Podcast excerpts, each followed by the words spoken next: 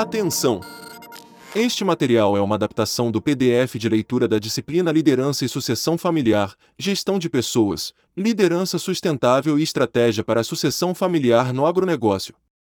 MBA em Performance em Agronegócio. Professora Larissa de Souza Zambiase. Produtora de leite e sucessora familiar na Agropecuária Zambiase. Tecnóloga em Gestão de Cooperativas pelo Centro de Ensino Superior Rio Grandense, CESURD, 2018. Mestrado Profissional em Desenvolvimento Rural pela Universidade de Cruz Alta, Unicruz, 2021. Instrutora do Aprendiz Cooperativo do Campo pela Cooper Concórdia e professora no Ensino Superior pelo CESURG. A disciplina de liderança e sucessão familiar aborda gestão de pessoas, liderança sustentável e estratégia para a sucessão familiar no agronegócio frente aos entraves presentes no dia a dia dos profissionais desse setor. Essa disciplina possibilita a compreensão de facilitadores eficientes para o planejamento da sucessão familiar. O estudante será capaz de avaliar estilos de liderança, entender a importância da comunicação, feedback e administração de conflitos na liderança positiva, além de refletir sobre as atitudes necessárias no exercício de funções de liderança. Caro estudante, além de empresa familiar rural forte e sustentável, o agronegócio precisa que ela possua continuidade. Sendo assim, Busque dedicar-se para poder contribuir ao máximo neste processo de construção de um legado familiar de sucesso. Tema 1: Liderança no empreendimento familiar. Tema 2: Gestão de pessoas no empreendimento familiar. Tema 3: Planejamento da continuidade familiar 1. Tema 4: Planejamento da continuidade familiar 2. Tema 01 Liderança no empreendimento familiar. Atualmente, Qualquer contexto de trabalho exige liderança, seja do gestor ou dos colaboradores. Existe espaço para que todos os envolvidos na organização possam se desenvolver e demonstrar habilidades de liderança, mas não são todos os ambientes que possibilitam essa prática. Nos empreendimentos, é importante enfatizar que é necessário que haja um ambiente agradável para que competências como a liderança possam aflorar. Nos empreendimentos familiares do agronegócio não é diferente, o mercado tem sido seletivo, competitivo e busca profissionais cada vez mais capazes de exercer a liderança. Em relação ao conceito de liderança, há muitas definições para o termo, desenvolvidas por diferentes teóricos da área. Para esta disciplina, optou-se por um conceito já desenvolvido e aplicado no setor agropecuário. Assim, entendemos que liderança é a competência de mobilizar pessoas e ou organizações para que mudem a forma de pensar e agir, visando a superação de desafios complexos, Sendo assim, é através da vontade e da capacidade que possuímos a competência para transformar realidades. É necessário mobilização, atitude e incômodo, que, por consequência, conduzem à ação coordenada, assunto sobre o qual falaremos mais sobre no podcast Liderança com a Jovem Líder do Agro. Nesses processos, existe o envolvimento das pessoas e organizações, Podemos afirmar que a liderança não existe sozinha, o cotidiano do nosso dia a dia exige colaboração, afinal, somos a soma das vivências e conhecimentos que são partilhados conosco por outras pessoas. A partir disso, influenciamos pessoas para que aconteça a mudança na forma de pensar e agir. A liderança geralmente parte da necessidade de superar problemas e desafios complexos que nos tiram de nossa zona de conforto, a qual não possibilita mensurar os riscos ou prever as consequências, o que constitui uma realidade constante no agronegócio. É pertinente deixar claro que, para liderar as pessoas e as organizações, os líderes não precisam necessariamente estar em uma posição de dono ou de chefe. Exercer a liderança não tem relação direta com o cargo ou a posição do líder, por isso, reafirmamos que todos podem desenvolver habilidades de liderança e impactar suas realidades positivamente. Não é preciso estar numa posição de liderança para agir como líder. Todos nós conhecemos pessoas que, com pouca ou nenhuma autoridade formal, harmonizam problemas familiares, trazem inovação para as organizações, coordenam campanhas espontâneas e muito mais. Por esse motivo, a liderança encanta, Todos buscam ser grandes líderes, são os líderes que dão forma às ideias, evocam expectativas, desenvolvem novas abordagens para os problemas, transformam riscos em oportunidades, além de relacionarem-se com os outros de forma intuitiva e empática. Considerando que a liderança compreende mudar a forma de pensar e agir, a ação do líder pode ser direta e indireta, as duas formas igualmente válidas dependendo das circunstâncias. A liderança direta acontece quando o líder cria ou se aproveita de estruturas que é capaz de controlar, através delas, tenta produzir a mudança desejada. Quando a liderança é direta, o feedback é mais frequente, seja entre o líder e seus liderados ou o inverso. A liderança indireta é exercida por meio de obras e ideias propagadas por outra pessoa, que adota, consolida, estrutura e difunde intencionalmente. Dessa forma, o líder indireto perde progressivamente o controle sobre o que produz, não consegue prever as consequências, esquece as restrições do momento e cria possibilidades inéditas. Se refletirmos sobre os tipos de liderança nos empreendimentos familiares, podemos dizer que encontramos a liderança direta e indireta. Exemplo disso é quando o líder constrói alternativas eficientes que contribuem para o melhor desenvolvimento do empreendimento e busca que cada colaborador expanda suas habilidades e competências, processo no qual estão presentes os feedbacks construtivos. Já quando seguimos costumes e culturas que foram passadas pelas gerações anteriores, estamos seguindo a liderança indireta. É como se deixássemos ser influenciados pela história do empreendimento, valorizamos o legado e os conhecimentos deixados pelos fundadores, prática muito comum em empreendimentos familiares. Nesse tipo de empreendimento, tanto a liderança direta quanto a indireta são essenciais para valorizar o passado e os esforços daqueles que começaram os negócios rurais também para ter um olhar atento às mudanças constantes no cotidiano atual do empreendimento, guiando a organização para um futuro promissor. Outro ponto que merece nossa atenção é no que se refere à liderança empreendedora, já que nossos empreendimentos, além de precisarem de um líder capacitado, também precisam estar sempre inovando e pensando em como superar os desafios de um mercado cada vez mais competitivo.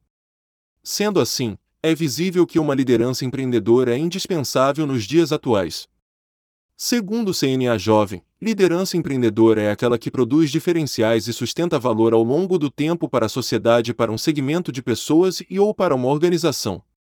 Com um olhar nas oportunidades, a liderança empreendedora busca transformação intencional da inovação em diferenciais que produzam valor duradouro, com a finalidade de satisfazer necessidades não atendidas da sociedade, pois o empreendedorismo é uma ação que não tem lugar nem hora certa para acontecer, na realidade dos empreendimentos familiares rurais, a liderança empreendedora é imprescindível, pois possibilita que os empreendedores rurais saiam de sua zona de conforto, produzam diferenciais duradouros e sustentem valor ao longo do tempo para seus empreendimentos e para todos que são impactados por suas ações. Anteriormente, citamos que essa liderança tem por propósito mudar a forma de pensar e agir das pessoas, um exemplo muito comum disso é quando um jovem empreendedor convence seu pai a plantar uma cultura diferente, buscando uma alternativa para solucionar um problema, como a baixa rotação de culturas, produzindo valor duradouro, pois a palhada que permanece na lavoura beneficia a próxima safra aumentando os resultados. Assim é a liderança empreendedora na prática, quando um líder empreendedor promove a mudança na forma de pensar e de agir de seus semelhantes, agrega um valor duradouro e melhores resultados para o empreendimento. É uma cooperação que faz com que a liderança, a empresa familiar e as pessoas estejam ao encontro de uma alta performance. Para refletir mais sobre essas questões, indicamos o filme O Menino que Descobriu o Vento. Segundo Amaral Júnior, os empreendedores rurais estão mudando suas percepções sobre a busca por equilíbrio na atividade produtiva. De acordo com o autor, nos últimos anos, percebe-se que médios e grandes produtores rurais têm aumentado o interesse pelas práticas de produção sustentável, o que vai ao encontro das proposições da economia circular, principalmente em razão da gestão de resíduos, energia e utilização de insumos biológicos. Todo esse processo de mudança na forma de pensar e agir é muito necessário no que diz respeito à continuidade dos empreendimentos rurais. Aqueles que pretendem seguir, desenvolver e fazer crescer seus negócios terão que agregar valor sustentável a seus empreendimentos. Assunto sobre o qual falaremos mais no podcast é a importância da liderança no empreendimento familiar rural. Em uma pesquisa desenvolvida pela PwC, ficou explícita a necessidade de mudar a forma de pensar e agir, pois, Segundo o estudo, prosperar no mundo atual exigirá uma mudança de mentalidade, será preciso repensar prioridades, comportamentos e redefinir o conceito de legado, e a fórmula de sucesso duradouro dos negócios familiares também mudará. as empresas familiares têm potencial de assumir um papel de liderança mais relevante em relação à sustentabilidade, que se tornou um imperativo de negócios. Nos dias atuais, se não demonstrarem seu compromisso com esse tema por meio de ações concretas, as empresas correm o risco de perder a credibilidade e a reputação. Sendo assim, o momento de agir é agora, se as empresas familiares quiserem manter seu legado para gerações futuras. Antes de falarmos especificamente da continuidade, ainda precisamos ampliar nosso entendimento sobre empresas familiares. De acordo com Biff e outros autores, uma empresa é considerada familiar se o controle e a gestão da propriedade estão nas mãos de um indivíduo ou dos membros de uma mesma família. As empresas familiares existiram mesmo antes do Império Romano, da Revolução Industrial e da empresa multinacional. É importante salientar que a empresa familiar, as pessoas e os negócios sempre devem andar juntos e, para continuar, precisam se manter juntos. No Brasil, grande parte das empresas é de origem familiar, dessa forma, adotar técnicas e estratégias jurídicas de planejamento sucessório é essencial para garantir maior longevidade para as mesmas, bem como a proteção do patrimônio. De acordo com o autor, atualmente, 90% dos negócios brasileiros são familiares, o que demonstra a importância de se trabalhar na formação de lideranças familiares, a fim de manter todo um sistema econômico e social para a sobrevivência e garantia do negócio. Para Mamed e Mamed, a empresa familiar tem desafios próprios que precisam ser conhecidos, estudados e tratados, sendo que a influência da família sobre a mesma implica, em muitos casos, ver o negócio contaminar-se por questões que são prejudiciais ao ambiente empresarial, incluindo desentendimentos e disputas gerados no palco das relações domésticas, quando bem administrada, uma propriedade rural torna-se uma empresa familiar rural, e nos casos de sucesso do empreendimento, faz-se necessário a escolha de um ou mais sucessores, o que exige muito planejamento. Nesse sentido, o fundador da propriedade rural precisa preparar seu sucessor para administrar o que construiu e conquistou durante décadas. O que temos observado nesse contexto é que, ao longo do tempo, as empresas familiares crescem e se desenvolvem, alcançam ótimos rendimentos e multiplicam seu patrimônio. Porém, todos esses bons resultados não garantem que essa mesma empresa familiar sobreviva a um processo sucessório, principalmente se não tiver ninguém preparado para assumir tal responsabilidade.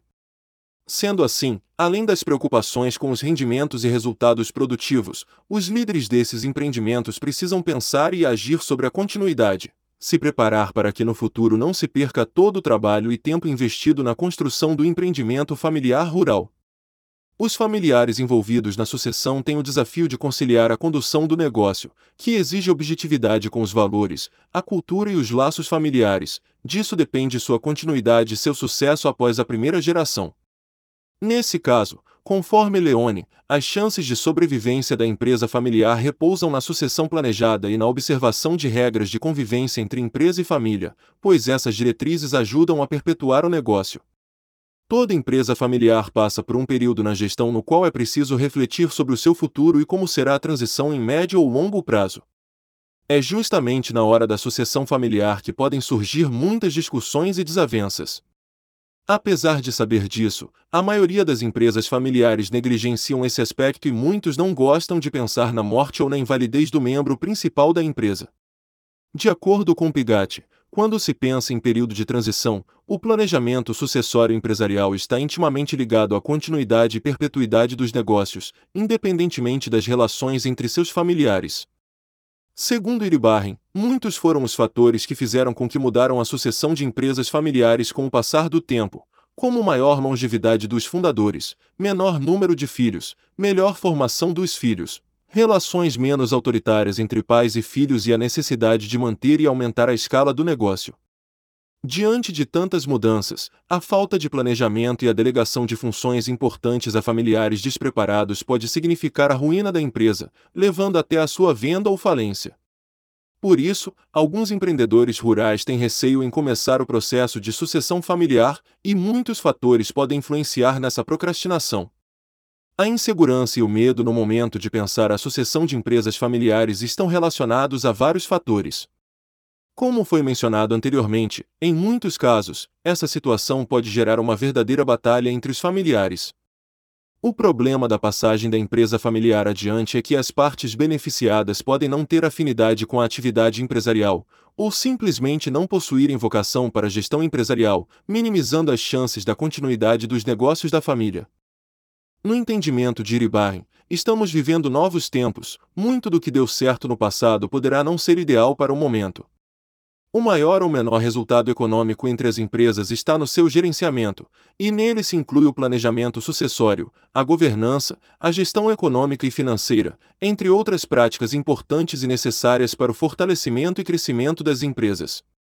Por conta disso, as empresas familiares devem valorizar o passado e buscar aprendizagens que contemplem a contemporaneidade, cabendo ao líder desenvolver capacidade para interpretar o ambiente, a partir disso, desenvolver os cenários de acordo com o negócio da família, de forma criativa e decisiva. É necessário muito conhecimento intelectual para formular estratégias que possibilitem a organização avançar passo a passo. Para Oliveira e Filho, as empresas familiares rurais que passaram por um processo de adaptação e construção da sucessão familiar se tornaram grandes propriedades e conseguiram aproveitar as características presentes do empreendimento. Nesse contexto, Biff e outros autores argumentam que a preparação da sucessão é definitiva para o ciclo de vida dos negócios familiares, e o planejamento do processo sucessório é o ponto crucial para o sucesso ou fracasso da empresa familiar.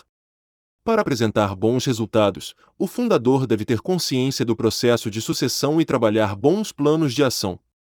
Portanto, o processo de sucessão familiar representa um verdadeiro desafio para empresas familiares rurais. No entanto, se for bem planejado, permite que o negócio caminhe de forma segura e se prepare para o futuro, evitando a vulnerabilidade a determinadas eventualidades, que possam acontecer com o passar dos anos. Indicações de filmes audiobooks. O Menino que Descobriu o Vento, 2019. Disponível na Netflix. Tema 02. Gestão de pessoas no empreendimento familiar. A gestão de pessoas é essencial para o crescimento de qualquer organização. Hoje em dia, valorizar o capital humano tem sido um diferencial que promove o crescimento e evolução dos empreendimentos, reflexo do autoconhecimento e das formações oferecidas aos colaboradores o que proporciona o desenvolvimento da organização e da carreira dos próprios colaboradores. Para Chavenato, devemos visualizar as pessoas como parceiros das organizações. Como tais, elas seriam fornecedoras de conhecimentos, habilidades, competências e, sobretudo, o mais importante aporte para as organizações, a inteligência que proporciona decisões racionais e que imprime significado e rumo aos objetivos do negócio. Nesse sentido, as pessoas constituem o capital humano e intelectual da organização. Organizações bem-sucedidas tratam seus colaboradores como parceiros do negócio e fornecedores de competências, não como simples empregados contratados. Os empreendimentos familiares rurais dependem das pessoas para operar, produzir bens e serviços, atender clientes, competir nos mercados, atingir objetivos globais e estratégicos. Eles jamais existiriam sem as pessoas que lhes dão vida, dinâmica, energia, inteligência, criatividade e racionalidade. Sendo assim, é uma relação de mútua dependência, na qual há benefícios recíprocos. Com essa noção clara de que as pessoas constituem o principal ativo da organização, podemos dizer que os empreendimentos não devem somente se preocupar em crescer e prosperar, mas também devem destinar uma atenção especial para que as pessoas possam ser treinadas e motivadas continuamente. Conforme Chavenato. Preparar e capacitar continuamente as pessoas. É o primeiro passo. O segundo é dar reconhecimento às pessoas, não apenas ao dinheiro. Para melhorar e incrementar seu desempenho, as pessoas devem perceber justiça nas recompensas que recebem. Isso significa recompensar bons resultados e não recompensar pessoas que não têm bom desempenho. Tornar os objetivos claros e explicitar como eles são medidos e quais são as decorrências do seu alcance. Segundo o autor, as recompensas devem ser proporcionadas às pessoas certas na fase certa do desempenho de um trabalho e no tempo certo para a organização. Nesse sentido, destacamos também a importância de haver feedback para as pessoas que fazem parte do cotidiano prático da organização familiar. Feedbacks deveriam ser cada vez mais frequentes, pois ajudam as pessoas a alcançar melhores resultados, tanto no âmbito pessoal quanto profissional. Na empresa familiar, os feedbacks deveriam fazer parte da cultura organizacional, assim os líderes poderiam utilizar essa ferramenta no processo de gestão. Um ponto que também tem se destacado nesse processo é a necessidade de proporcionar às pessoas um ambiente de trabalho acolhedor e agradável, com plena autonomia e liberdade para escolher a maneira de realizar seu trabalho, podendo alcançar seu máximo potencial dentro da organização. Os empreendimentos familiares devem impulsionar as pessoas dando ênfase na liberdade e no comprometimento, para que se sintam motivadas. Sendo assim, os líderes dos empreendimentos familiares devem gerenciar com as pessoas, e não mais gerenciar as pessoas. Para implementar isso na prática, é possível incentivar a participação das pessoas nas decisões, utilizar a inteligência e o talento das pessoas para obter sinergia de esforços e alcançar melhores resultados, o que trará benefícios a todos os envolvidos. Saiba mais sobre o assunto no podcast Gestão de Pessoas no Negócio Familiar. O líder precisa desenvolver seu relacionamento interpessoal, aprender a lidar com pessoas, focar em metas e resultados alcançadas por meio das pessoas. Criar uma equipe de alto desempenho, hoje em dia, é um desafio fundamental para o sucesso do líder como liderança da organização. O mundo dos negócios está completamente diferente, exigente, dinâmico, competitivo, mutável e incerto, as pessoas sentem o impacto dessas influências, por isso necessitam de apoio e suporte por parte dos seus líderes e executivos. Para que as pessoas e seus líderes tenham bons desempenhos, é importante que a missão da organização seja cultivada com todo carinho pelos líderes e difundida intensamente entre os colaboradores, para a conscientização e comprometimento de todos. Então, vai se criando uma cultura organizacional, com valores que orientam a organização e as pessoas. Além de manter uma cultura organizacional forte, Chavenato defende que os líderes terão que identificar e desenvolver pessoas excepcionais, capazes de levar a organização para o futuro, por isso a criação de líderes será vital. E o segredo do sucesso estará cada vez mais relacionado à liderança das pessoas. Diante disso, a gestão de pessoas, além de captar e aplicar adequadamente as competências dos talentos, terá que mantê-las satisfeitas e engajadas a longo prazo na organização, conquistar, desenvolver, aplicar e reter talentos. Em concordância com isso, Chavenato diz que as organizações e seus gerentes devem se adaptar constantemente a novas situações para que possam sobreviver e prosperar, o que requer administração progressiva. Nas organizações que aprendem, as pessoas estão expandindo continuamente a capacidade de aprender e criar os resultados desejados ao mesmo tempo que absorvem novas maneiras de pensar, aumentam as ambições e aprendem umas com as outras.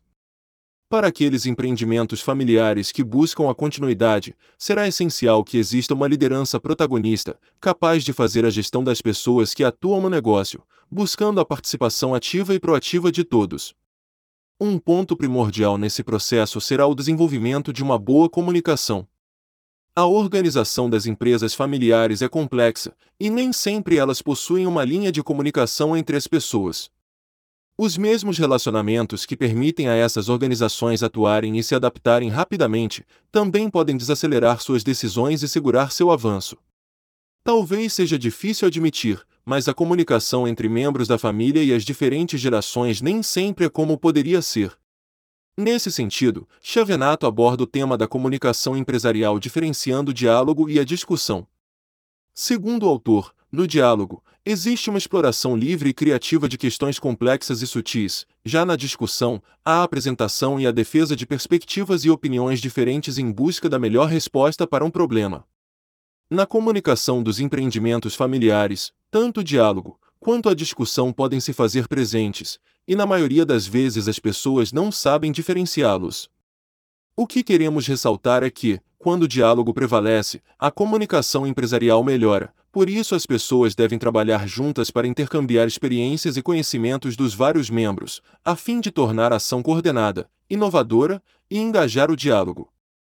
Segundo um estudo realizado pelo PwC, Cerca de 7 em cada 10 entrevistados, 73% no Brasil e 68% no mundo, dizem que os membros da família de fora do conselho confiam naqueles que integram o órgão, mas há sinais de discórdia, apenas 51%. 58% no mundo dizem que todos os membros da família compartilham pontos de vista semelhantes sobre a direção da empresa. O estudo ainda apresenta que cerca de dois terços dos entrevistados, 63% no Brasil e 66% no mundo, relatam que os membros da família se comunicam regularmente sobre o negócio, mas 21% dos participantes no mundo afirma não ter mecanismos formais para lidar com possíveis áreas de conflito. O conflito é, por sua vez, uma consequência da falta de comunicação clara no empreendimento familiar, essa é a realidade de muitos empreendimentos familiares. Quando a boa comunicação falha entre as pessoas do empreendimento, surge espaço para a desconfiança e os conflitos, como citado anteriormente. Por isso, Chavenato argumenta que as organizações devem ter regras claras para lidar com a disciplina e a resolução de possíveis conflitos. Assim, o conflito é muito mais do que um simples desacordo ou divergência, é uma interferência ativa ou passiva, mais deliberada para impor um bloqueio sobre a tentativa de outra parte de alcançar seus objetivos. O conflito pode ocorrer no contexto do relacionamento entre duas ou mais partes, pode ocorrer entre pessoas ou entre grupos e organizações. O conflito pode trazer resultados construtivos ou negativos para pessoas e grupos, e, sobretudo, para a organização como um todo. A questão primordial é como administrar o conflito de forma a aumentar os efeitos construtivos e a minimizar os efeitos destrutivos. No estudo realizado pela PwC, os autores dizem que os conflitos são inevitáveis, que apenas 16% dos entrevistados no Brasil afirmaram nunca ter tido uma discordância na família. No outro extremo, os confrontos são regulares para 13%, e lidar com desavenças é um assunto muito privado. 80% dos entrevistados que relatam ter desentendimentos lidam com eles internamente. Mas apenas 17% têm um sistema de resolução de conflitos estabelecido e apenas 11% usam um serviço externo, ou seja, grande parte das pessoas está cultivando conflitos mal resolvidos, Diante desses dados, é possível afirmar que na grande maioria dos empreendimentos familiares existem conflitos, e apesar de representar um desafio para as organizações, ainda são escassas as metodologias para minimizar os impactos causados pelos conflitos. O conflito pode gerar resultados positivos e negativos, de acordo com Chavenato. Entre os resultados positivos e construtivos do conflito estão: o conflito desperta sentimentos e energia dos membros do grupo que estimulam interesse em descobrir soluções criativas e inovadoras. O conflito estimula sentimentos de identidade e aumenta a coesão intragrupal. O conflito é um meio de chamar a atenção para os problemas existentes e funciona como mecanismo de correção para evitar problemas mais sérios. Como os conflitos são comuns na vida organizacional, o líder deve saber desativá-los a tempo e evitar a sua eclosão. Por isso, uma qualidade importante no líder é sua capacidade de gerir conflitos. Dentre as questões de solução, Chavenato sugere reduzir a diferenciação dos grupos, minimizar as diferenças entre os grupos, identificando objetivos que possam ser compartilhados, abordagem de processo, que procura reduzir conflitos pela modificação do processo, isso é, de uma intervenção no episódio do conflito, e adoção de regras para a resolução de conflitos, que utiliza meios estruturais para influenciar o processo de conflito. Mesmo com a existência de conflitos, é importante que se crie um contexto para o surgimento de novos líderes, sendo assim, busca-se trabalhar com uma comunicação não violenta que demonstre interesse genuíno, humildade para aprender, discordância amistosa, ter autocontrole e gerenciar emoções, além de fazer acordos, respeitar os outros e construir um conflito construtivo e educado. Acompanhe o podcast A Importância da Gestão de Pessoas no Empreendimento Familiar Rural, para aprofundar seus entendimentos a respeito desse tema. Muitos líderes de empresas familiares dedicam bastante tempo ao negócio, mas bem menos às questões familiares. Em geral, a sensação é de que eles não têm problemas, então não há razão para reservar tempo para discutir aspectos da família. Mas PwC entende que se você não dedicar tempo a isso, ou só o fizer em caso de conflito, será tarde demais. A resolução de conflitos e o bom clima organizacional representam fatores importantes na determinação da qualidade de vida no trabalho. Se a qualidade do trabalho for pobre, conduzirá à alienação do colaborador e à insatisfação, à má vontade, ao declínio da produtividade, a comportamentos contraproducentes. Já a qualidade do trabalho elevada conduz a um clima de confiança e respeito mútuo, no qual as pessoas tendem a aumentar as contribuições e elevar as oportunidades de êxito psicológico, enquanto a administração tende a reduzir mecanismos rígidos de controle social. Isso tudo que foi apresentado, somado a uma governança familiar organizada, pode render o sucesso e a continuidade do empreendimento da família. De acordo com a PwC, a governança deve refletir que as famílias são dinâmicas. As empresas familiares precisam revisar as estruturas de governança regularmente, porque a estrutura de propriedade pode mudar com a entrada de novas gerações no negócio ou com os casamentos. Portanto, é importante estabelecer parâmetros em uma constituição familiar e mantê-los atualizados. É notório que quando o empreendimento rural profissionaliza a governança familiar, o sucesso vem, as famílias melhoram sua governança interna e adotam práticas mais empresariais. O senso de propósito das famílias precisa ser direcionado para as operações de negócios a fim de garantir o sucesso contínuo, por isso a documentação dos valores ajuda tanto no desempenho quanto na comunicação familiar.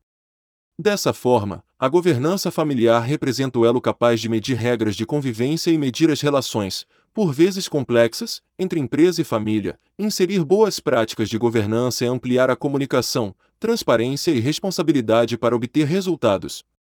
Com as práticas de governança familiar, é possível que seja aprimorado o modelo de gestão da empresa, facilitado o processo sucessório, gerado valor econômico em longo prazo, administrados conflitos familiares, assim contribuindo para a longevidade e sustentabilidade da empresa familiar.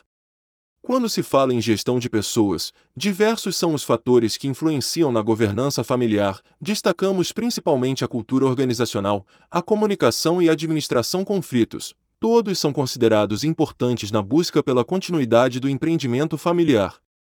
Diante do exposto, o empreendimento deve atuar ativamente para aproveitar os ativos intelectuais presentes nas pessoas, transformá-los em resultados concretos, lembrando que conhecimento é a principal base do capital intelectual das organizações. É como se a gestão de pessoas fosse um pré-requisito para a gestão de continuidade no agronegócio familiar, permitindo assim uma relação harmoniosa com a família, trabalhando o diálogo, garantindo a continuidade do negócio, seu crescimento econômico e financeiro. Estabelecemos também uma relação profissional entre os integrantes da família presentes na gestão do agronegócio. A transmissão de um patrimônio construído não é um processo fácil, já que os conflitos entre gerações por vezes são inevitáveis. Entretanto, para manter a empresa sob o controle familiar, é necessário preparar o aspecto emocional de todos os membros, para que cada um contribua da melhor forma possível em prol do crescimento da empresa. No planejamento, é importante que todos tenham a oportunidade de emitir sua opinião, mas, em um determinado momento, também é necessário que se construa um consenso em prol naquilo que é melhor para o crescimento da empresa e não para as vaidades pessoais. Nesse sentido, a sucessão é entendida como a transferência aos filhos do comando ou gerenciamento sobre o uso do patrimônio familiar, como sendo sucessores potenciais ou a futura geração é a passagem dos bens e da gestão do estabelecimento familiar no decorrer das gerações, na qual a pecuária familiar, bem como a agricultura, assegura a sua reprodução social ou o seu segmento.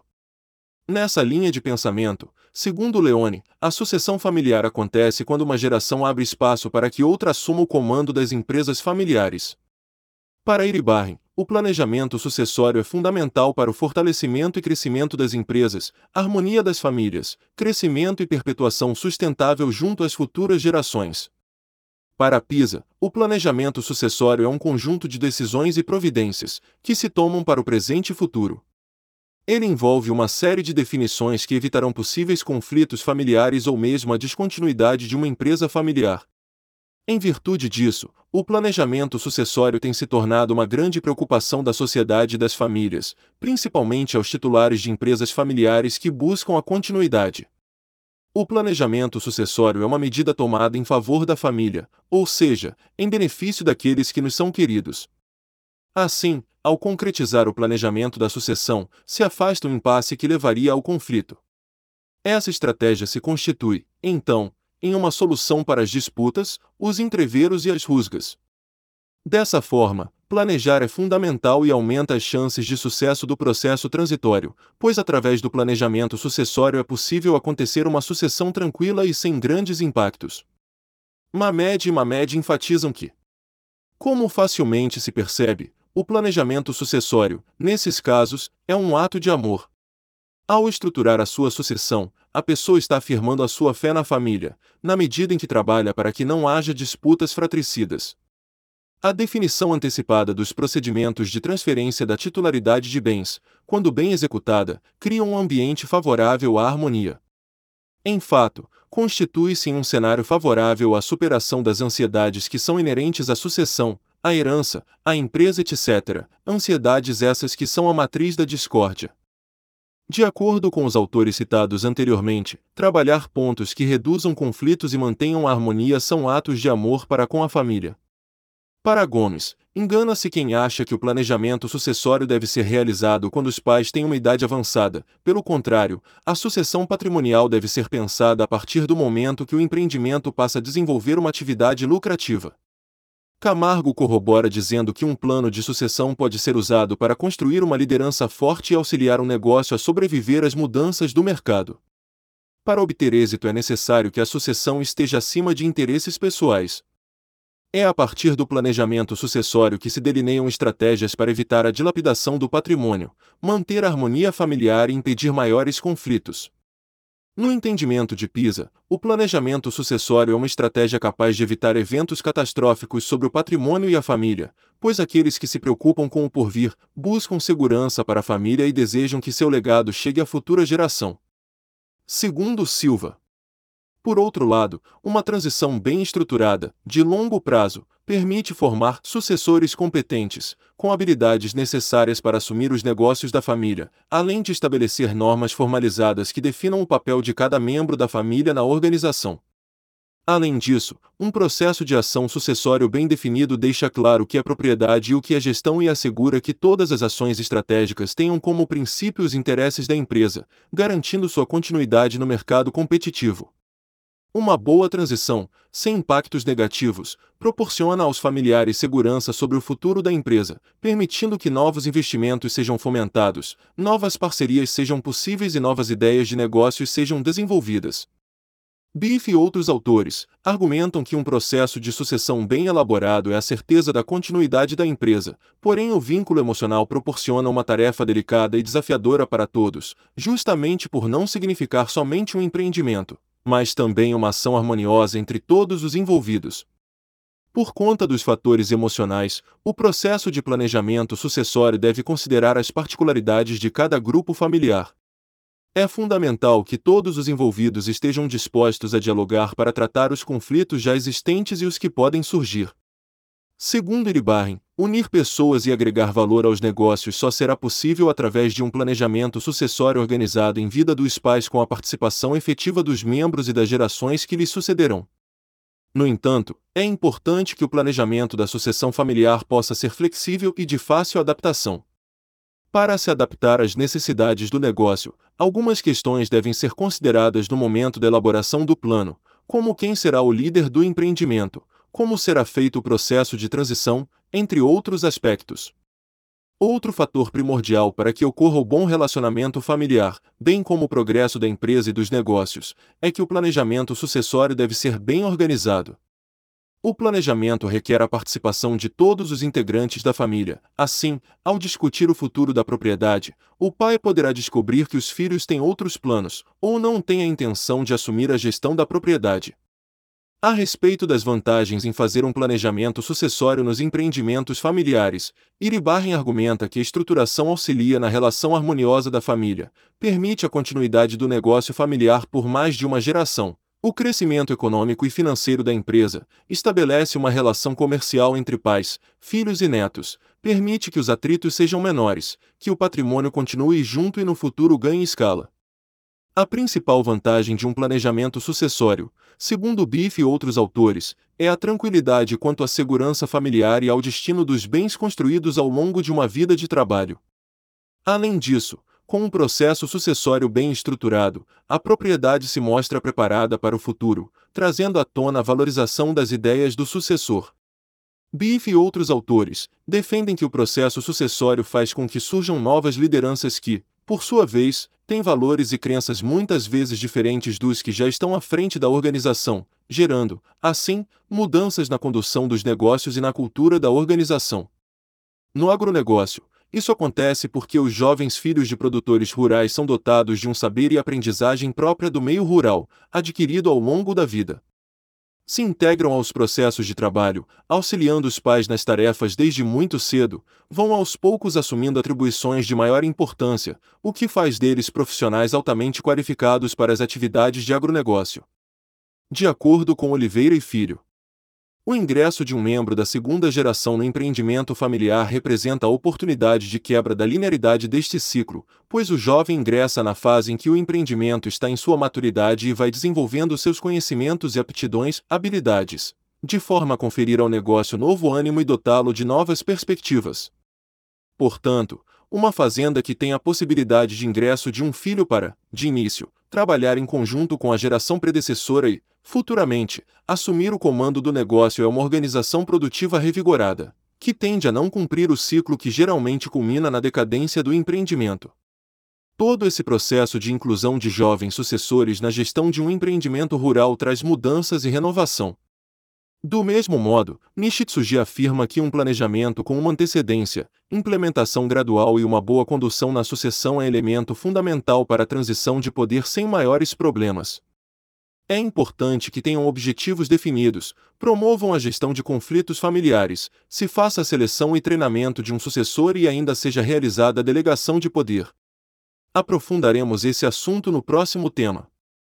Diante de tudo que foi exposto, estruturar um planejamento sucessório envolve o estabelecimento de regras de convivência entre a família e o negócio, soluciona problemas futuros de herança, melhora a eficiência da gestão de pessoas e cria uma visão de empresa para as futuras gerações, além de gerar tranquilidade aos pais sobre o futuro do empreendimento familiar.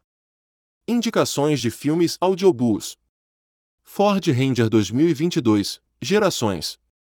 YouTube. Ford Ranger Confiança. YouTube. Ford Ranger Entrevista de Emprego. YouTube. Tema 03 Planejamento da continuidade familiar 1. Muitos são os fatores que definem se um empreendimento rural tem sucesso ou insucesso. Às vezes, o tempo transforma a realidade conforme as gerações vão passando, ou seja, uma empresa familiar de muito sucesso, com o passar dos anos, pode não ter os mesmos resultados e nem mesmo pertencer à mesma família. Diante disso, percebe-se a necessidade de se pensar no planejamento da continuidade familiar, esse tema tem o propósito de contribuir para que as empresas rurais tenham sustentabilidade para continuar por muitas gerações. O objetivo é termos uma gestão compartilhada entre diferentes gerações que possibilite a troca de experiências e conhecimentos. Nesse sentido, discutir o planejamento sucessório está longe de significar a transferência prematura de patrimônio aos herdeiros, pois planejar significa organizar no presente as regras de sucessão que valerão no futuro. E quando as regras são definidas de forma clara e coerente, é plenamente possível que o processo transcorra sem conflitos. De acordo com a autora, deve haver o engajamento de todos os interessados, a fim de caracterizar o processo com a existência de atividades programadas, no qual cada segmento ou pessoa envolvida tem uma responsabilidade e um papel a desempenhar na continuidade do empreendimento familiar. Para Mamed e Mamed, é necessário compreender que o processo sucessório é dinâmico e, assim, ao longo de seu desenvolvimento, os cenários podem ser alterados, por vezes drasticamente, em função de fatos novos que venham a acontecer, ou seja, porque fatos passados foram recuperados. Para compreender mais sobre isso, acompanhe o podcast A Importância do Planejamento da Continuidade. Após os estudos desenvolvidos até o momento, não se encontrou uma fórmula mágica que evite os conflitos entre pais e filhos ou vice-versa. Não existe um modelo único para a gestão da sucessão, em cada situação é necessário descobrir as suas próprias soluções no âmbito familiar. Por isso, a autora recomenda que cada geração negocie o plano sucessório com a geração anterior. De acordo com Leone, não existem modelos de processos sucessórios em empresas familiares que sejam idênticos, cada caso é um caso em particular. Segundo a autora, o que existe são algumas regras básicas que permitem formar referências para o caso de uma organização específica e, se essas regras puderem ser seguidas, será mais fácil fazer a transição e compartilhamento da gestão do empreendimento familiar. Por sua vez, Mamed e Mamed entendem que seria um erro propor o mesmo plano, a mesma estratégia para todas as empresas familiares. São pessoas diversas, famílias diversas, patrimônios diversos e, ao mesmo tempo, lugares diversos que pedem soluções diversas. Assim, o planejamento sucessório é um mecanismo marcado por diversidade intrínseca. Usar o mesmo modelo, por melhor que seja, pode constituir um núcleo de atuação, uma tônica e isso não seria, jamais uma solução, mas o começo de um grande problema.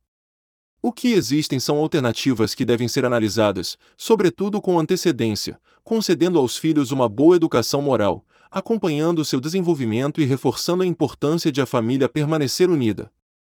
Para a autora, já está na hora de trocar as espadas por acordos de paz e conscientização, para que as empresas familiares, tão importantes na economia, deixem de estar, ao nascerem, condenadas a terminar num campo de batalhas por ocasião do processo sucessório. É preciso ter clareza de que o planejamento não pode ser a imposição de um modelo ideal ou a aplicação de uma fórmula geral que seria aplicável indistintamente a todos os empreendimentos familiares rurais, simplesmente porque não há essa solução única e infalível. Todavia, elencou-se alguns pontos que podem ser organizados para contribuir com a gestão do planejamento da sucessão familiar, conforme você pode verificar na figura 5 do nosso e-book. Fazer um planejamento sucessório exige conhecimentos sobre o empreendimento rural, os familiares envolvidos, o mercado consumidor e, ainda, investimentos, tributação, direito, entre outros. Segundo Pigat, o processo de sucessão familiar começa após avaliação de todo o patrimônio, pois é preciso analisar previamente qual a estrutura existente, a fim de identificar as ferramentas legais que serão utilizadas para atingir o objetivo da sucessão. Por isso, o primeiro passo é fazer um diagnóstico, com o intuito de caracterizar o negócio e aprofundar o conhecimento dos integrantes sobre o empreendimento da família. É essencial que a próxima geração tenha conhecimento da história, dos bens, do patrimônio, por exemplo, para que possa dar continuidade com mais segurança. De acordo com Rocha, Berto e Ames, a etapa do diagnóstico está relacionada à situação da propriedade e ao contexto em que ela se insere, pois é sempre melhor iniciar o planejamento sucessório por questões mais gerais, evitando de imediato análises focadas em uma determinada organização, cultura ou atividade. Nessa linha de pensamento, Mamed e Mamed afirmam que talvez a fase mais importante de todo o planejamento seja o diagnóstico da situação apresentada no empreendimento, pois, através do diagnóstico correto, serão definidas as ferramentas a serem utilizadas e as estratégias que melhor atendam uma eventual necessidade. Para que um sucessor possa assumir um empreendimento familiar rural, o mesmo precisa conhecer o negócio, isso é um pré-requisito. No que diz respeito ao diagnóstico do empreendimento rural, Gomes afirma que não existe uma fórmula pronta, pois o trabalho dependerá de análises de diversos fatores e fatos. Inicialmente é necessário identificar o patrimônio existente, o organograma familiar, o regime de casamento das pessoas principais, os processos judiciais em curso, as dívidas existentes, os negócios e empresas operacionais, os conflitos entre familiares, os propósitos de vida daqueles que constituíram o patrimônio e de seus herdeiros, etc. Também é necessário buscar um diagnóstico em relação ao tamanho e escala da empresa familiar, que é outro aspecto crítico do processo sucessório. É pertinente que se proceda a uma avaliação detalhada sobre a viabilidade econômico-financeira das atividades desenvolvidas na propriedade. Afinal, o trabalho conjunto pressupõe que os resultados financeiros sejam suficientes para atender às necessidades da geração dos pais e dos filhos. Para a realização do diagnóstico da empresa, é importante a descrição da unidade produtiva, com suas estruturas, os principais cultivos e resultados obtidos. Após, é necessária uma breve síntese do entorno da empresa, das condições sociais e de mercado que podem ser relevantes para entender a situação atual, revelando as potencialidades ou riscos para o empreendimento familiar. Portanto, conforme os autores mencionados anteriormente, o levantamento de informações é essencial no processo de sucessão familiar. Afinal, é por meio dele que a família vai ter uma noção clara da situação atual do negócio. Além disso, é a oportunidade de o sucessor compreender, de fato, como funciona o gerenciamento da propriedade, que, aliás, com as informações registradas e organizadas, torna-se mais fácil a tomada de decisões frente à liderança da propriedade. Para entender mais sobre o assunto, acompanhe o podcast Construindo um Plano de Continuidade. Na sequência, é pertinente observar quais os objetivos do empreendimento familiar, ou seja, o que motivava os integrantes da família a se dedicar e trabalhar pelo negócio. A maior parte dos empreendimentos familiares não possuem um objetivo claro, escrito, por exemplo, Por isso trataremos agora dos objetivos da empresa familiar rural. A sucessão não envolve apenas a transferência da liderança, mas também mudanças estratégicas, estruturais e culturais dentro da organização. Por isso, criar estratégias para passar por essa mudança gera um sentimento de segurança e aumenta o nível de motivação dos envolvidos, além de ser de grande auxílio para a próxima geração que vai assumir o negócio. Mas, primeiramente, duas coisas devem ser levadas em consideração no plano de sucessão: preservar o negócio e preservar a família. Em uma pesquisa desenvolvida pela PwC, descobriu-se que quando a empresa familiar possui seus valores formulados por escrito, dizem compartilhar informações de modo transparente e oportuno entre membros da família. Há um aumento em 76% da transparência das empresas familiares brasileiras. Nesses casos, os membros da família que se comunicam regularmente sobre o negócio acabam tendo visões, prioridades similares sobre a direção da empresa. Para dar início à proposta de planejamento, deve-se considerar os objetivos e metas que a família atribui ao empreendimento, que podem ser modificados à medida que se compreenda mais a situação, ou seja, podem ser revistos conforme se estabelece o plano e os objetivos são alcançados. Se tratando dos objetivos de uma empresa familiar, é importante destacar que as propriedades rurais também precisam buscar estratégias de alta competitividade, como as metas que almeja alcançar. A sucessão não é algo que pode ser resolvido imediatamente. Trata-se, pois, de um processo longo que precisa ser muito bem planejado e organizado. Segundo Sarmento, o planejamento deve estar composto com objetivos em períodos como curto, médio e longo prazo, considerando toda a sistemática de gestão já existente, como cenários internos e externos. De acordo com Camargo, dentre os objetivos do plano de sucessão familiar estão a sustentabilidade da empresa perante o mercado, a garantia da transparência do processo governança, a profissionalização da linha sucessória e demais lideranças. Nesse sentido, Silva afirma que o planejamento ainda permite identificar os objetivos a serem seguidos e as estratégias para alcançá-los. A implantação do planejamento estratégico na empresa almeja uma eficaz transição de poder e de controle, contando com a participação de todos os familiares que estão envolvidos no negócio. Os ambientes interno e externo precisam ser contemplados e analisados, possibilitando a comparação com os concorrentes, para, assim, serem definidas estratégias inovadoras. A implementação de estratégias deve ser feita de forma rotineira, para alcançar uma aprendizagem contínua e buscar soluções estratégicas para a continuidade da empresa. A forma de alcançar tais resultados é por meio das estratégias formuladas, sendo os instrumentos administrativos e de gestão importantes ferramentas utilizadas no processo de planejamento estratégico.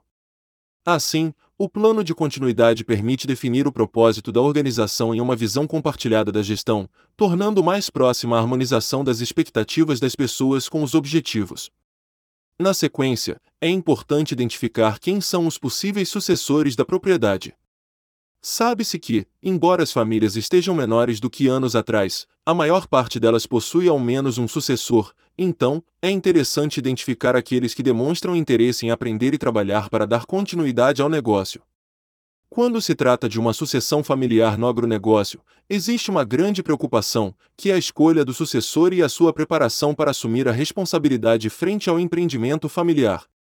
É importante que o sucessor esteja disposto a assumir tal função e manifeste interesse em se capacitar, por meio de cursos ou formação acadêmica direcionada ao agronegócio. Em uma empresa familiar rural, os filhos, além de herdeiros, são considerados possíveis sucessores do empreendimento. Mas, apesar da grande maioria ter crescido trabalhando no campo, muitos jovens ficam desestimulados a seguir com o negócio da família. Tais situações acontecem quando pais não incentivam, não possuem uma boa comunicação, há divergências de opinião e de objetivos.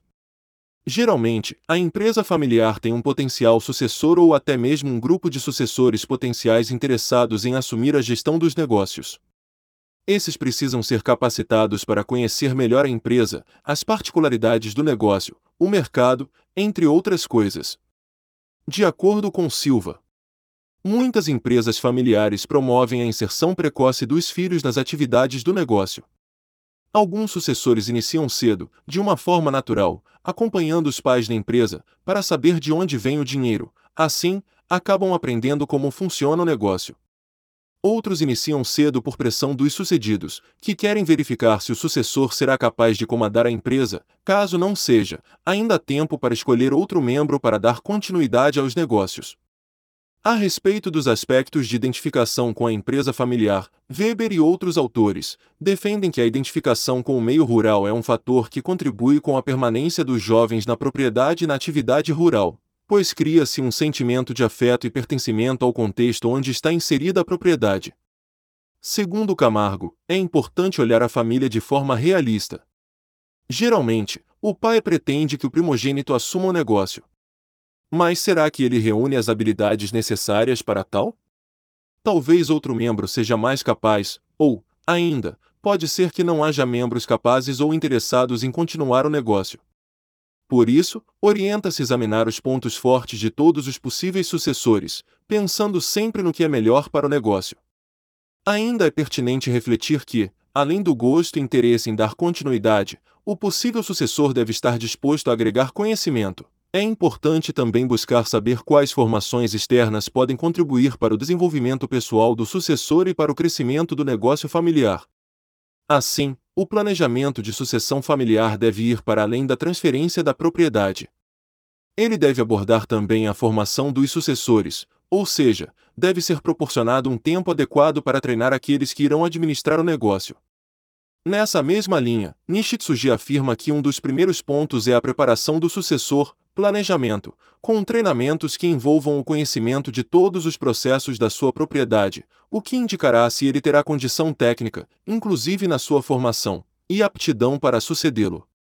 Para Oliveira, Mendes e Vasconcelos, a condição de vida melhorou durante os anos, o que permitiu que os produtores pudessem conceder educação formal como ensino superior aos filhos.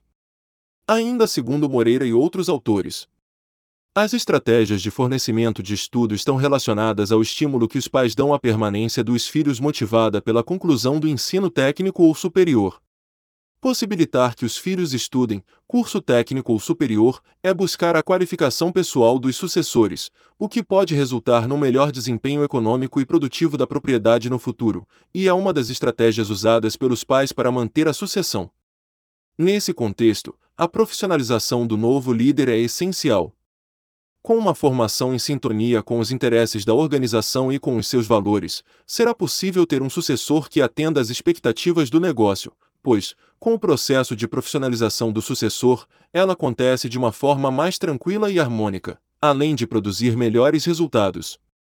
Sarmento traz uma questão de grande importância, sobre a qual os produtores rurais já possuem muitos conhecimentos, e explica também que experiência profissional e de vida de quem atuou fortemente para alavancar os resultados da empresa, como produtor rural, é sem dúvida um capital intelectual muito valioso e, quando aliado com as novas ideias e a vontade de aprender e de vencer do sucessor, torna o processo de sucessão muito mais rico e exitoso. Por isso, em empresas familiares, uma das prioridades é passar adiante os conhecimentos, habilidades e experiências acumuladas e ensinadas às próximas gerações. Segundo Leone, a formação dos filhos, vista por seus pais, é motivo de orgulho, mas é, também, a principal fonte de dificuldade na coabitação. Enquanto os pais eram pragmáticos, intuitivos, rotineiros, os filhos se veem neutros, objetivos, profissionais e inovadores. São duas visões que se opõem, os conflitos são inevitáveis.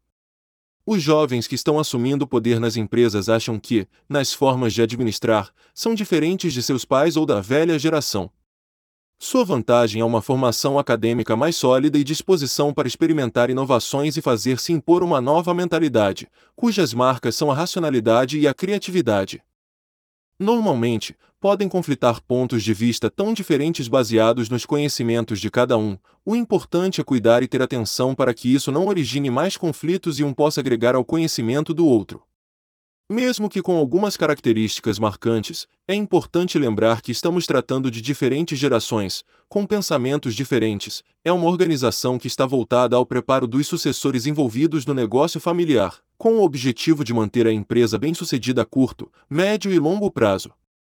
Para profissionalizar os empreendimentos familiares, trazemos como sugestão a existência de reuniões familiares, encontros para dialogar estritamente com os assuntos relacionados ao negócio familiar, por exemplo, planejamento da próxima safra, afazeres, consertos necessários, até a construção dos objetivos e atualização de metas podem ser tentativas de aumentar o diálogo familiar e separar um pouco o lado pessoal do profissional. Anteriormente, tratamos da importância da comunicação, o principal vetor da transparência é a informação, afinal, tudo é mais simples quando as pessoas entendem o que está se passando na empresa e estão seguras com a condução dos negócios. Por isso, é importante que aconteçam reuniões que demonstrem a situação real do empreendimento rural, demonstrem resultados, compartilhem os objetivos e nas quais se organize correções necessárias em um plano de ação. Sobre a possibilidade da existência de remuneração familiar, em estudos realizados pela PwC, é importante promover encontros de lideranças familiares bem planejados que envolvam a próxima geração, prática testada e comprovada que pode engajar as gerações futuras e fornecer diretrizes de carreira. De acordo com PISA, é primordial fazer com que todos os familiares participem do processo, pois elaborar um planejamento sucessório sem contar com a participação familiar é criar condições para os conflitos, Camargo enfatiza a necessidade de criar um sentimento de pertencimento ao empreendimento familiar, estimulando que todos participem desses momentos necessários para a sucessão. Esse processo deve ser conduzido de forma bem explícita, com regras compreensíveis e equitativas, deixando bem claro o que deve ser realizado, respondendo às dúvidas e processando ponderações e reivindicações. É um processo que constrói um ambiente de compreensão. De acordo com Silva, é necessário ressaltar a importância de as famílias criarem um conselho familiar atuante, com regras claras e com pautas bem definidas sobre o que é papel da empresa e quais são os limites que os membros da família possuem em relação à própria empresa. Oliveira e Filho afirmam que a promoção da comunicação entre os membros familiares é considerada de fundamental importância para estabelecer os propósitos que nortearão a conduta dos atores envolvidos, além de desenvolver uma visão comum quanto ao negócio e seu futuro. De modo geral, é necessário estabelecer regras e normas de conduta, definindo papéis e responsabilidades, pois espera-se que, e por se tratar de um negócio familiar, a família tenha postura, respeite as regras e trabalhe para o crescimento dos negócios de todos. Assim, é preciso que as normas sejam claras, com o posicionamento adequado dos sucessores. Sendo assim, diante dos argumentos dos autores mencionados anteriormente, pode-se afirmar que, Quanto mais organizadas as reuniões, menores serão os conflitos, pois haverá maior confiança dos envolvidos no empreendimento rural e o processo ocorrerá de forma mais tranquila e segura para todos. Indicações de filmes audiobooks. Colhendo Histórias, Família Froilis. YouTube. Colhendo Histórias, Família Polato. YouTube. Tema 04. Planejamento da Continuidade Familiar 2. No tema 3, abordamos alguns pontos fundamentais do planejamento sucessório. Seguiremos, a partir daqui, trabalhando com o objetivo de sugerir alguns pontos que são essenciais para estruturar um planejamento que facilite a organização do processo sucessório e busque reduzir o número de conflitos entre os familiares, para que possam juntos dialogar e decidir como será estruturada a gestão do planejamento do processo de sucessão familiar rural. Nesse sentido, os líderes do empreendimento podem estruturar um projeto, construído em família. A ideia é que esse plano de continuidade possa avaliar as possibilidades e construir uma estrutura organizacional sustentável de acordo com a realidade do empreendimento rural. Dessa forma, a família empreendedora tem a oportunidade de demonstrar à próxima geração o interesse em compartilhar, contribuir e assumir um compromisso de sucessão do empreendimento da família pois se busca construir um plano que possa auxiliar na gestão continuada do empreendimento. É importante relembrar que esse não é um plano fixo, mas que poderá ser modificado sempre que for pertinente. Para saber mais, acompanhe o podcast Plano de Continuidade Principais Pontos. De maneira geral, o propósito é que os jovens líderes possam permanecer em seus empreendimentos familiares. Para isso, se desenvolveu essa sugestão que possibilita organizar esse processo junto às famílias. Seguindo a sequência, chegamos à divisão de tarefas, que é um facilitador do processo sucessório que tem o intuito de dividir os afazeres do empreendimento entre os familiares envolvidos, com base nas tarefas que cada membro se identifica e tem mais facilidade para realizar. Além disso, Essa etapa busca não sobrecarregar nenhum membro com tarefas além de suas possibilidades. O processo sucessório impulsiona o surgimento de novas lideranças, que por vezes apresentam padrões simbólicos, crenças e valores distintos daqueles que até então vigoravam na organização, o que pode acarretar mudanças no estilo de condução dos negócios, na estrutura da empresa e em sua cultura. Já Fernandes entende que é necessário a realização do mapeamento dos cargos críticos, das competências necessárias para cada posição e das pessoas que, potencialmente, poderão executar tais funções e trabalhos no empreendimento. O levantamento de informações sobre os trabalhos permite a elaboração de um plano aprofundado de cada uma das funções, que são importantes no negócio familiar, assim como das competências essenciais para sua execução. De acordo com Rocha, Berto e Ames, na divisão de tarefas, é necessário detalhar as várias atividades que são desenvolvidas ao longo dos dias, destacando os indicadores e metas a serem atingidos num determinado período, medidas para verificar o bom andamento da tarefa, avaliar e fazer os ajustes sempre que necessário.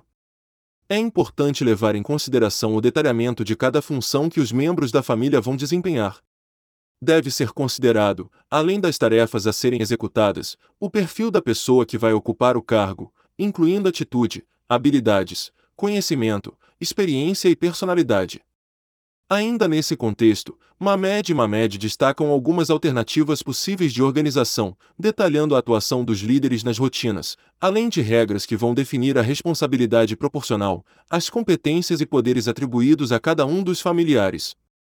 Estudos realizados por Moreira Spanevel retratam que, muitas vezes, o que se observa nos empreendimentos é uma divisão de tarefas entre os pais e os sucessores, por exemplo, as questões produtivas de plantar e fazer os tratos culturais, que já estão com os filhos, mas as decisões sobre comercialização e investimentos são tomadas de comum acordo com os pais, ou decididas apenas pelos pais ou pelos filhos, dependendo da situação. Muitas vezes, ausência de autonomia para modificar a forma de condução de uma atividade já existente na propriedade, como o manejo dos animais e a produção das lavouras, desestimula os sucessores a permanecerem no empreendimento e, em consequência, nem sempre estão preparados de maneira plena para a condução de um empreendimento familiar rural. A respeito dessa questão de autonomia, Moreira e outros autores afirmam que com relação à autonomia, os pais podem criar oportunidades a fim de que os filhos realizem investimentos para determinada atividade, tomem decisão sobre a compra de novas áreas e maquinários, sejam os responsáveis pelo atendimento e recepção de técnicos e vendedores na propriedade, decidam sobre a venda da produção, aplicações e investimentos, incentivo a pesquisar inovações tecnológicas para a propriedade rural. Logo, são responsabilidades que fazem com que seja mais atrativa a perspectiva de permanência dos filhos na propriedade, pois essa autonomia é vista como um voto de confiança. Nessa mesma linha de pensamento, Oliveira e Filho defendem a importância de existir alguém de confiança para dividir a carga de trabalho. Às vezes, o desejo de estar próximo dos netos, entre outros, são fatores que influenciam que os pais, em geral, queiram ter um ou mais filhos trabalhando profissionalmente no empreendimento. Contudo, isso implica, a médio e longo prazo, o compartilhamento da tomada de decisões do negócio, seja na gestão, seja no patrimônio. Reitera-se a importância da comunicação nas várias etapas do processo sucessório, principalmente no compartilhamento da gestão, que é a etapa fundamental para o preparo do sucessor. Tudo isso implica no trabalho conjunto de duas, ou mais, gerações, por isso a importância do bom relacionamento interpessoal, tolerância, respeito, admiração mútua e cooperação. Portanto, a divisão de tarefas fará com que os trabalhos do empreendimento sejam divididos, não sobrecarregando os integrantes, pois uma estrutura, mesmo que organizada, terá momentos que deverá ser alterada, por maior demanda de trabalho ou surgimento de situações inesperadas. Na sequência, apresenta-se a possibilidade de existir folgas e férias, que têm a intenção de dar possibilidade de descanso e lazer para os membros do negócio rural, o que é algo incomum em empreendimentos rurais. Propõe-se que esses momentos, considerados de extrema importância para as pessoas envolvidas no empreendimento, sejam organizados de maneira estratégica, Segundo Boscardin e Conterato, alguns pontos negativos para os jovens inseridos no empreendimento familiar é justamente a dificuldade de haver dias de folga, como finais de semana e possibilidade de férias, especialmente para aqueles agricultores que desenvolvem atividades que precisam de mão de obra diária. Nesse sentido, a maior parte das pessoas que não param e não tiram férias são as que trabalham nesse setor, principalmente as famílias de produtores rurais, que participam diretamente da produção primária, quer faça sol ou chuva, e estão permanentemente presentes nas suas propriedades cuidando da produção das atividades agrícolas e pecuárias. Os produtores rurais estão permanentemente produzindo alimentos à população brasileira e também exportando para vários países do mundo. Cumprem uma função social importante, que é a de alimentar as pessoas. Mesmo em plena pandemia da Covid-19, o produtor rural movimentou os setores da economia brasileira e mundial com suas atividades produtivas. Dessa maneira, nas atividades rurais, muitas vezes é difícil criar momentos de lazer e descanso. Porém, sugerimos que se estabeleça uma gestão do planejamento sucessório familiar que leve em consideração momentos de folgas e férias, momentos de descanso, de renovar as energias.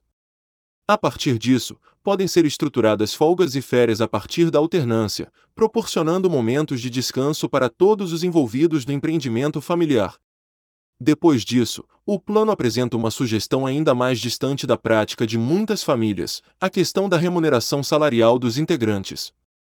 Diante das possibilidades analisadas no diagnóstico inicial, pode ser feito um estudo de como isso pode acontecer, relembrando que os possíveis jovens sucessores já podem contar com diversos benefícios provindos da empresa rural que nem sempre são contabilizados. Um dos principais pontos que os jovens sucessores do agronegócio sempre destacam é o anseio por alguma remuneração salarial que os possibilite alguma independência financeira. Segundo Moreira Spanevello, a forma como os pais distribuem a renda gerada pelos negócios da propriedade, considerando a forma como os sucessores são remunerados pelo trabalho executado, podem representar fatores positivos para a permanência ou para o afastamento do empreendimento. Em estudos realizados pelos autores citados anteriormente, foram identificadas três formas de remuneração, a primeira em que os pais dividem ou remuneram os sucessores, a segunda trata de o gerenciamento da renda ser de propriedade do sucessor, e a terceira se refere ao fato dos sucessores apresentarem dependência dos pais. Comungando com tal afirmação, Mate e Machado afirmam que a ausência de remuneração dos jovens dos empreendimentos, pelos seus serviços, pela participação na produção e comercialização de produtos gerados no estabelecimento é considerada um fator negativo para a permanência deles no negócio. Moreira e outros autores mencionam que este diferencial da remuneração salarial pode ocasionar, inclusive, a possibilidade de uma independência financeira dos sucessores, que podem investir em novos negócios voltados para a produção agropecuária ou não, e até mesmo em seu bem-estar. Nesse sentido, os sucessores que possuem remuneração salarial apresentam relativa independência financeira, o que lhes permite construir algum capital próprio.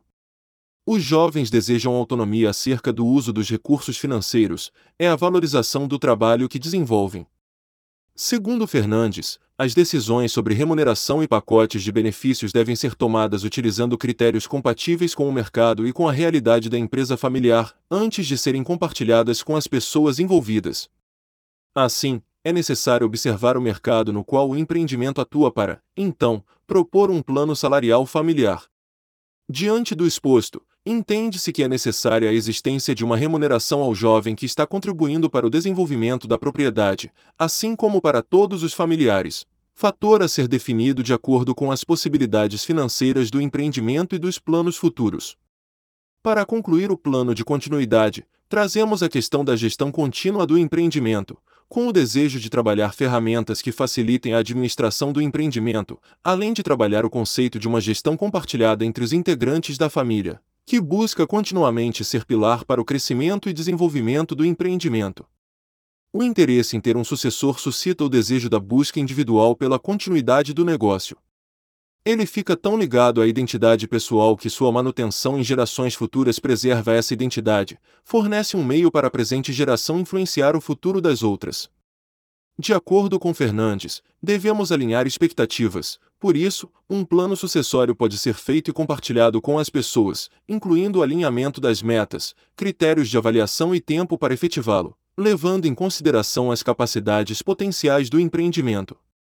Não se pode esquecer que esse processo é transitório e compartilhado, apresentando melhores resultados com a presença dos pais. Com sua vivência à frente do negócio, poderá ser compartilhada e desenvolvida com o sucessor.